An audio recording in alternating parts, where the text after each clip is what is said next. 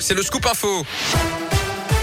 Et c'est avec vous, Philippe Papierre. Philippe, bonjour. Bonjour Yannick, bonjour à tous. On commence avec euh, vos conditions de circulation qui sont fluides hein, et bonnes en ce moment à Lyon. Il n'y a pas de grosses difficultés. On signale un, petit accident sur le boulevard euh, de Stalingrad. Soyez prudents. Mmh. Un petit peu de monde aussi comme d'hab dans le secteur euh, Pardieu ou Vèze, mais vraiment rien de méchant. Ça roule plutôt bien. À la une, la belle matinée du sport français à Pékin avec deux nouvelles médailles, deux en argent. Anaïs Chevalier-Boucher termine deuxième du 15 km individuel dames. Plus tôt ce matin, Joanne Claret avait remporté l'argent chez les messieurs en géant. Il devient à 41 ans le médaillé le plus âgé de l'histoire des Jeux en ski alpin. Déception en revanche pour notre porte-drapeau Tessa Worley. Elle a chuté en finale du géant dame.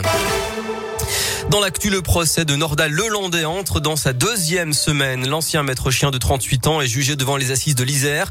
Cet après-midi, la maman de Maëlys, Jennifer, viendra témoigner à la barre et revenir sur cette soirée de mariage le 26 août 2017 à Pont-de-Beauvoisin. Cette mère courage qui vient tous les jours à l'audience avec le portrait de sa fille dans les mains, accompagnée de son aîné Colline et de son ex-mari Joachim qui devrait lui aussi témoigner.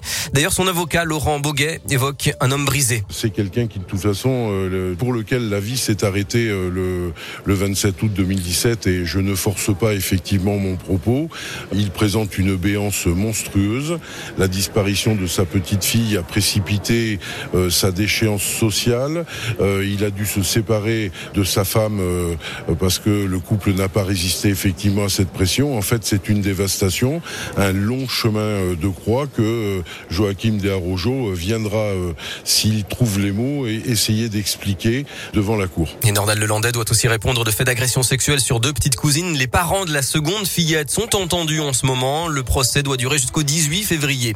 Le carton rouge des gendarmes du Rhône. En moins de 30 minutes, ils ont arrêté cinq conducteurs en excès de vitesse vendredi à Pusignan sur un axe limité à 90 km heure, des excès de vitesse de 137 à 176 km heure.